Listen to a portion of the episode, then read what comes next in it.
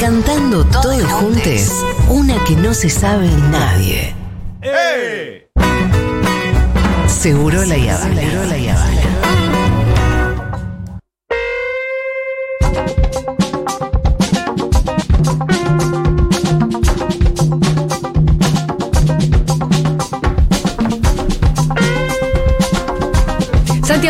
¿Qué tal? Bienvenido. Julia Mengolini, Pitu Salvatierra, Fito Mendoza Hola, Paz. Santi. Ah, ¿Cómo va? Santi, yo te saludo con nombre y apellido como para Está que perfecto, la gente está se perfecto. ubique. Está perfecto. Yo de paso aprovecho y saludo. Ya me voy a aprender los segundos nombres, ya van a ver. Ah, No hay por acá. ¿No? David. ¿Vos tenés segundo? Yo soy Santiago Andrés. Ah, Santiago Andrés, Levi. Rodolfo Manuel. Rodolfo Manuel. Ah, ahí viene lo de Rolo. Alejandro finalmente. David soy yo. Alejandro David.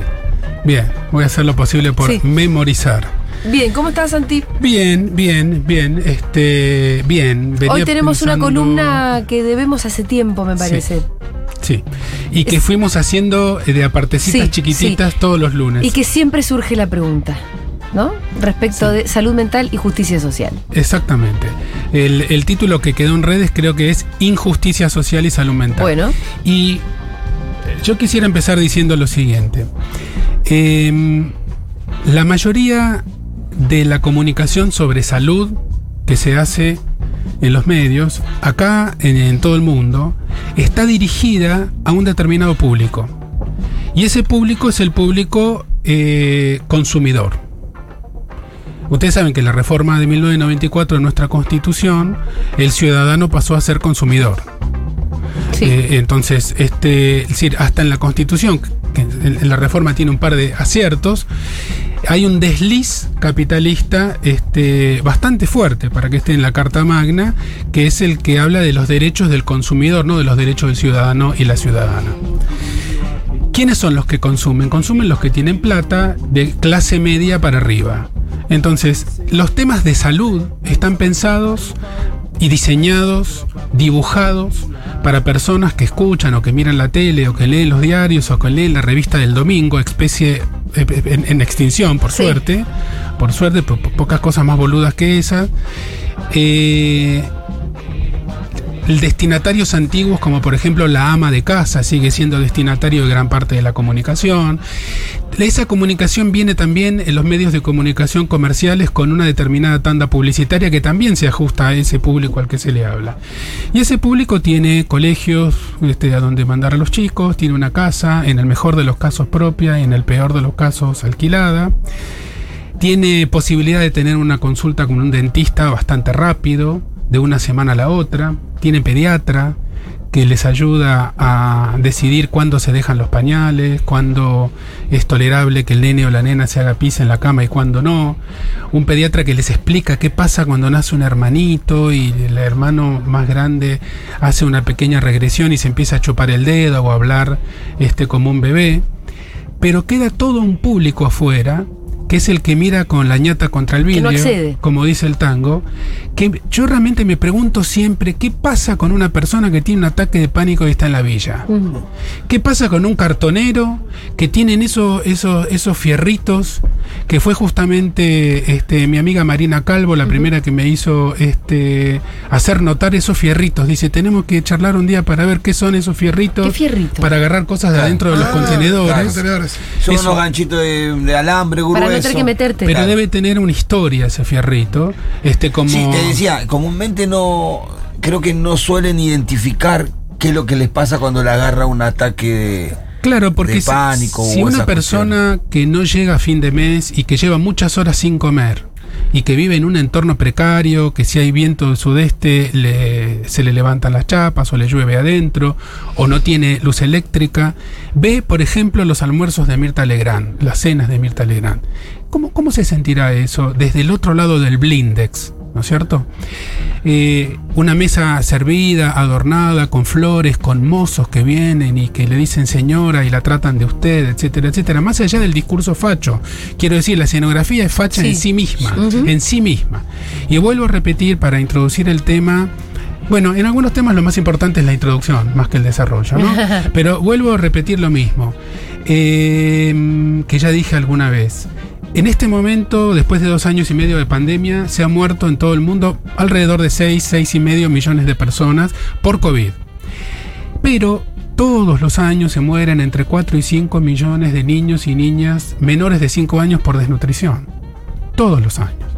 Esa, esa pandemia de desnutrición la tenemos totalmente invisibilizada. Y tenemos un mundo eh, que está diseñado para los que acceden.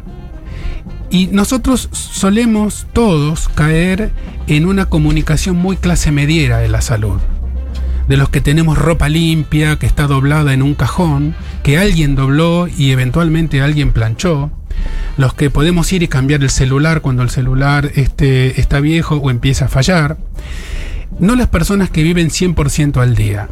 Porque la salud mental eh, antes quiero hacer una, una, aclaración importante, sobre todo si hay estudiantes de psicología o de medicina o de psiquiatría entre el oyentado. Salud mental con mayúscula hace alusión al campo de la salud mental. Es un concepto geográfico territorial. Es un campo multidisciplinario en el que convergen distintas disciplinas, principalmente la psicología y la medicina, pero también el derecho, la sociología, la antropología, etcétera, la enfermería, el trabajo social, etcétera. Pero salud mental con minúscula hace alusión a la salud mental de uno o de una.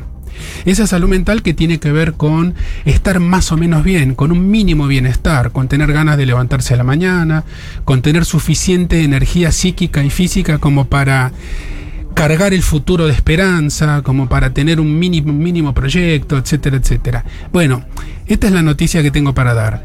Gran parte de la humanidad no está en esas condiciones no está en esas condiciones. Entonces, cuando nosotros decimos, si usted tiene un familiar con una esquizofrenia, tiene que este, llamar a un psiquiatra, consulte, eh, acepte la medicación, si es necesaria una internación en una descompensación muy grave, acompáñenla, porque bla, bla, bla. Estamos hablando de la mitad de las personas con esquizofrenia que acceden a un tratamiento. La otra mitad en nuestra región no accede jamás a un tratamiento.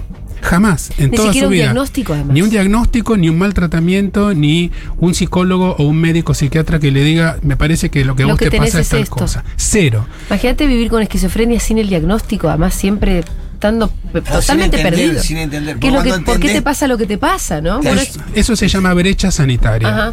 Eso se llama brecha sanitaria. Este, yo algunas cosas no las cuento al aire, como alguna este, oyenta que me, me contactó por redes y, y- y que me contó que estaba un poco desesperada porque fue a, a- a la consulta de un colega conocido, eh, conocido en el medio, Sí. que le cobró 22 mil pesos la entrevista. 22 mil pesos la entrevista. Entonces, claro, eh, ese señor vive en, eh, en la cuarta, en la cuarta luna del satélite de Júpiter. eh, mientras hay gente que no llega a- a- al viernes. Hay gente que depende de un jornal, que depende de una Sí. propina. Esta semana me estaban contando cuánto gana un mozo con muchos años de experiencia y de mantener el mismo, este, el mismo trabajo en el mismo lugar en un restaurante eh, de nombre italiano muy conocido en Palermo donde hacen pastas. Y, Ajá. y ¿Y además además estaba en blanco? Perdón. está en blanco. Ah, que son en, en, en esa área los menos. es un Y gana rubro muy 38 mil pesos después de varias décadas. No puede volver a su casa. Duerme en una catrera cerquita del trabajo. Vuelve los fines de semana. Porque vive lejos y no puede ir y venir, llegar temprano y estar 12, 13, 14 horas. El resto son propinas. Pero ¿qué pasa con esas señoras paquetas que pagan con la tarjeta de débito Y nunca tienen efectivo. y nunca tienen efectivo? O que piensan que Sí, hoy o 100, las 100 aplicaciones- pesos es mucho. O las aplicaciones nuevas que de pago por, Exacto. por eh, Sí. QR. Eso y ya está. Y el mozo que depende de la propina. Entonces digo, a ver, la injusticia social produce malestar mental. Ese malestar mental no necesariamente es un trastorno mental, no necesariamente es un diagnóstico como un TOC o como un síndrome depresivo o como un trastorno bipolar o como una esquizofrenia, pero sí implica un menoscabo constante en la calidad de vida que lleva a niveles altísimos de sufrimiento que muchas veces la persona no lo identifica. Porque como dice Pitu, la gente que es víctima de la injusticia social no se levanta a la mañana diciendo, pucha, cómo duele la injusticia social, carajo.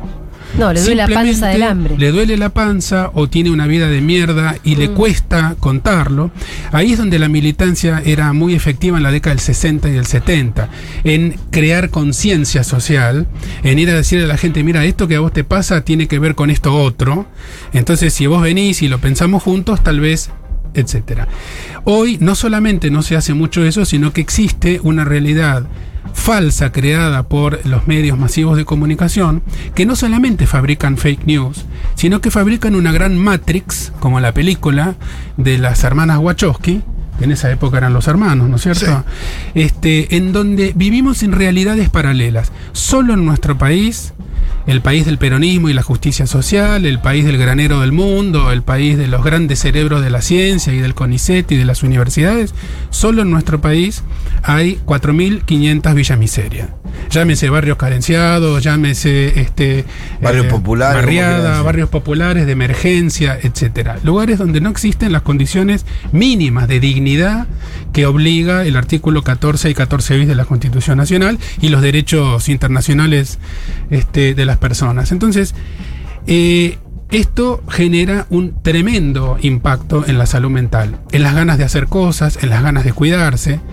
Las personas que comen con muy poquita plata comen muchas harinas, tienen cuerpos muy voluminosos, muy hinchados, pero cuando agarran una revista o prenden la tele ven chicas que pesan 39, 40 kilos y miden un metro ochenta. ¿Y esas en dónde están? ¿En qué planeta están? Y la gente que tiene eh, un ataque de pánico y paga 22 mil pesos por una consulta.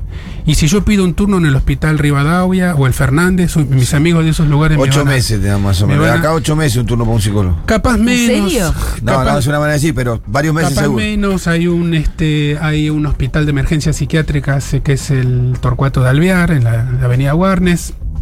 Este, pero realmente eh, lo quiero decir un poco para dormir yo más tranquilo y un poco también para que la audiencia me ayude y se ubique y me ubiquen en el sentido de que no podemos hacer solamente una eh, una propalación de salud destinada a la, a la clase media, a la clase media que podría llegar a acceder a los postrecitos del doctor Cormillot, que tienen menos calorías, etcétera, etcétera, y que en la heladera no tienen ni medio limón.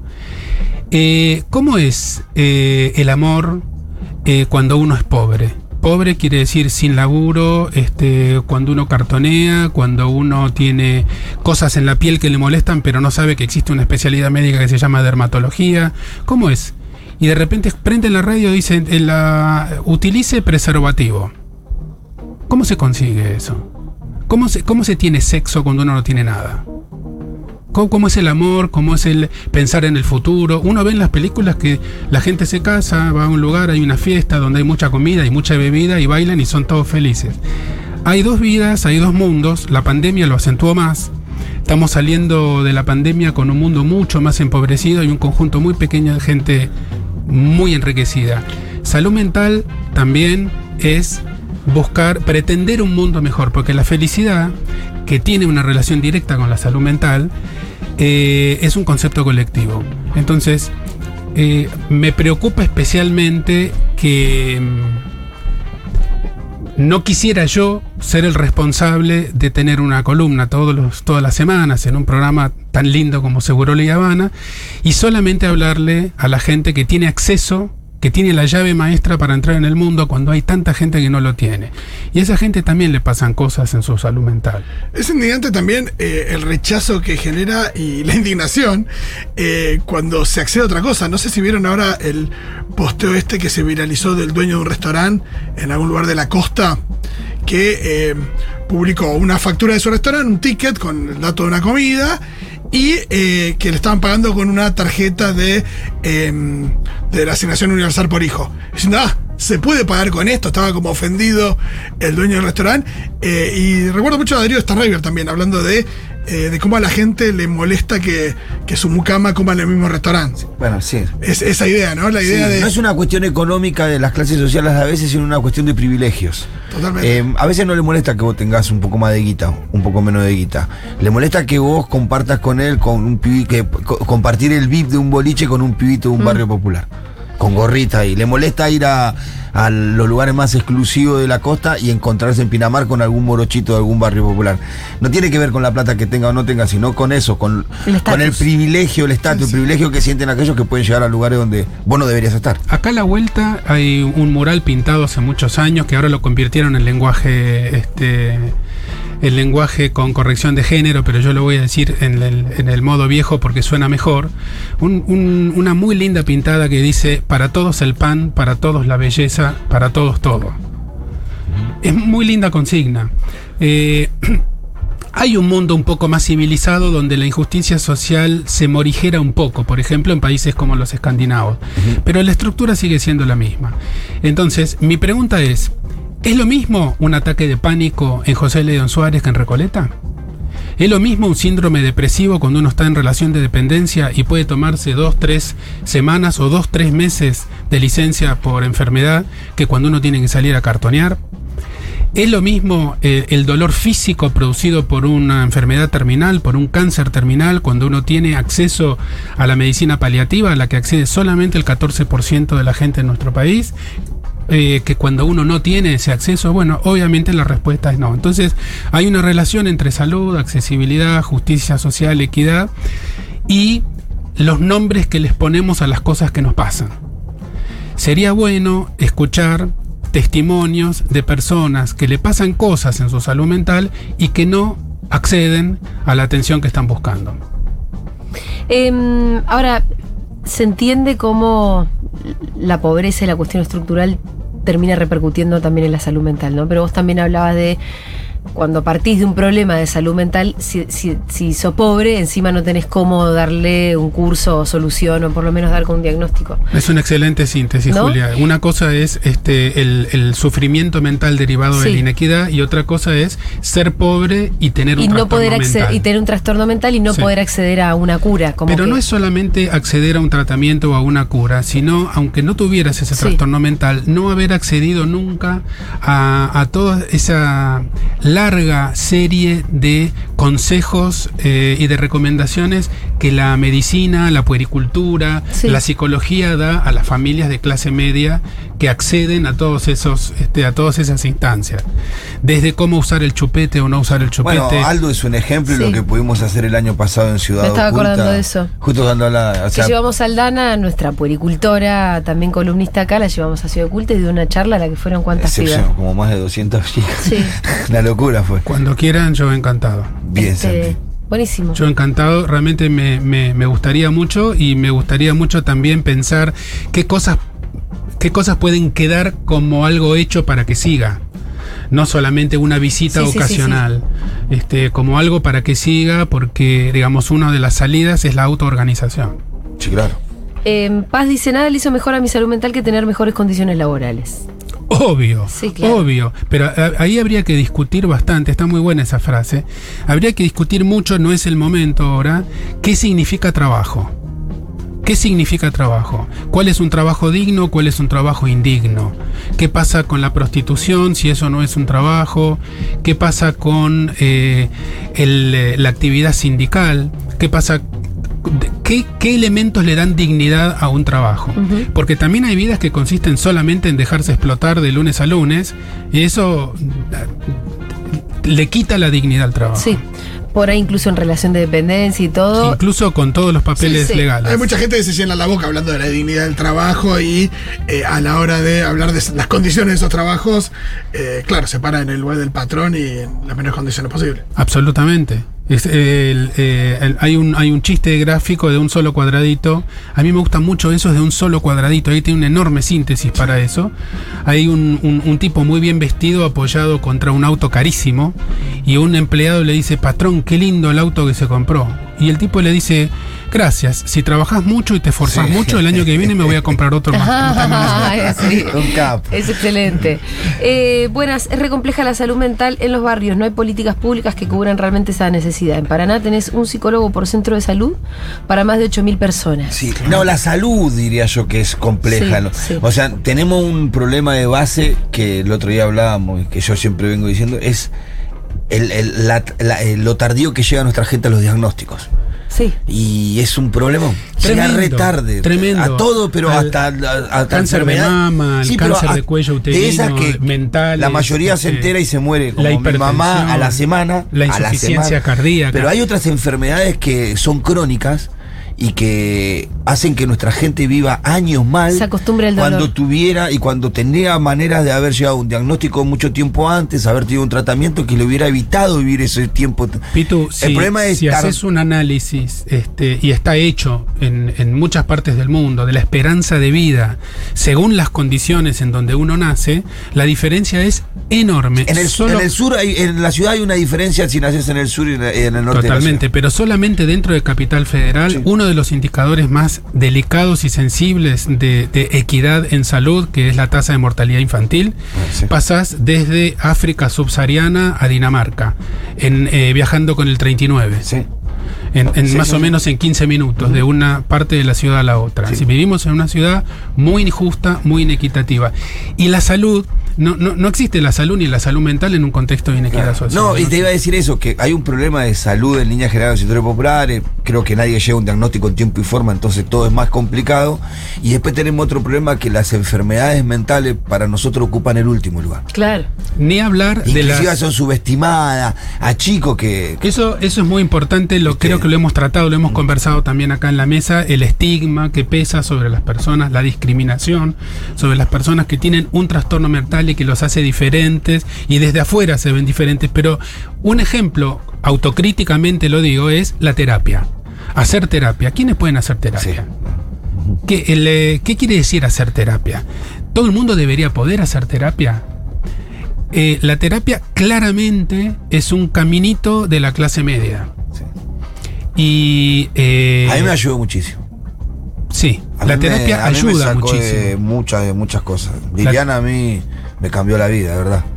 Pero en un montón de cosas. No solamente en mis adicciones, sino en la manera en la que me miro a mí mismo, cómo miro a los. Que ahí arrancó en cómo trato con el resto. Porque hay un problema muy, muy, muy profundo en mí. Y la verdad que yo estoy seguro de Claro, que muchos de mis, de mis amigos, de mis. No tienen eh, la Liliana, no la tienen ni en consideración. No, mirá, a mí yo me rescaté de mis adicciones, a mí me mandaba. Pablo, le voy a decir, Paula Penaca Sí. me mandaba a Gualeguaychú con todo pago. 15 días ya que a las granjas. No, solo con la familia, recuperate, vení, haces el tratamiento. Los chicos de mi barrio no tienen esa posibilidad ni cerca. Claro. Ni cerca. Eh, las posibilidades que yo tuve para poder salir de ese mundo eh, con Liliana, tener no solamente la guita, el tiempo para hacerlo, porque a veces quizás por ahí tener, conseguir a alguien barato, una, el tiempo de poder irte al psicólogo, dedicarle ese tiempo. No es El como- tiempo, la dimensión del tiempo también cambia en las clases sociales. Sí, claro. Eh, para redondear, que se nos termina el tiempo, Sí. eh, no existe pensar en salud sin pensar en la estructura injusta que hemos logrado para vivir este, en este pequeño planeta azul. Es indispensable repensarlo. Muchas gracias, Santiago Levín. Gracias.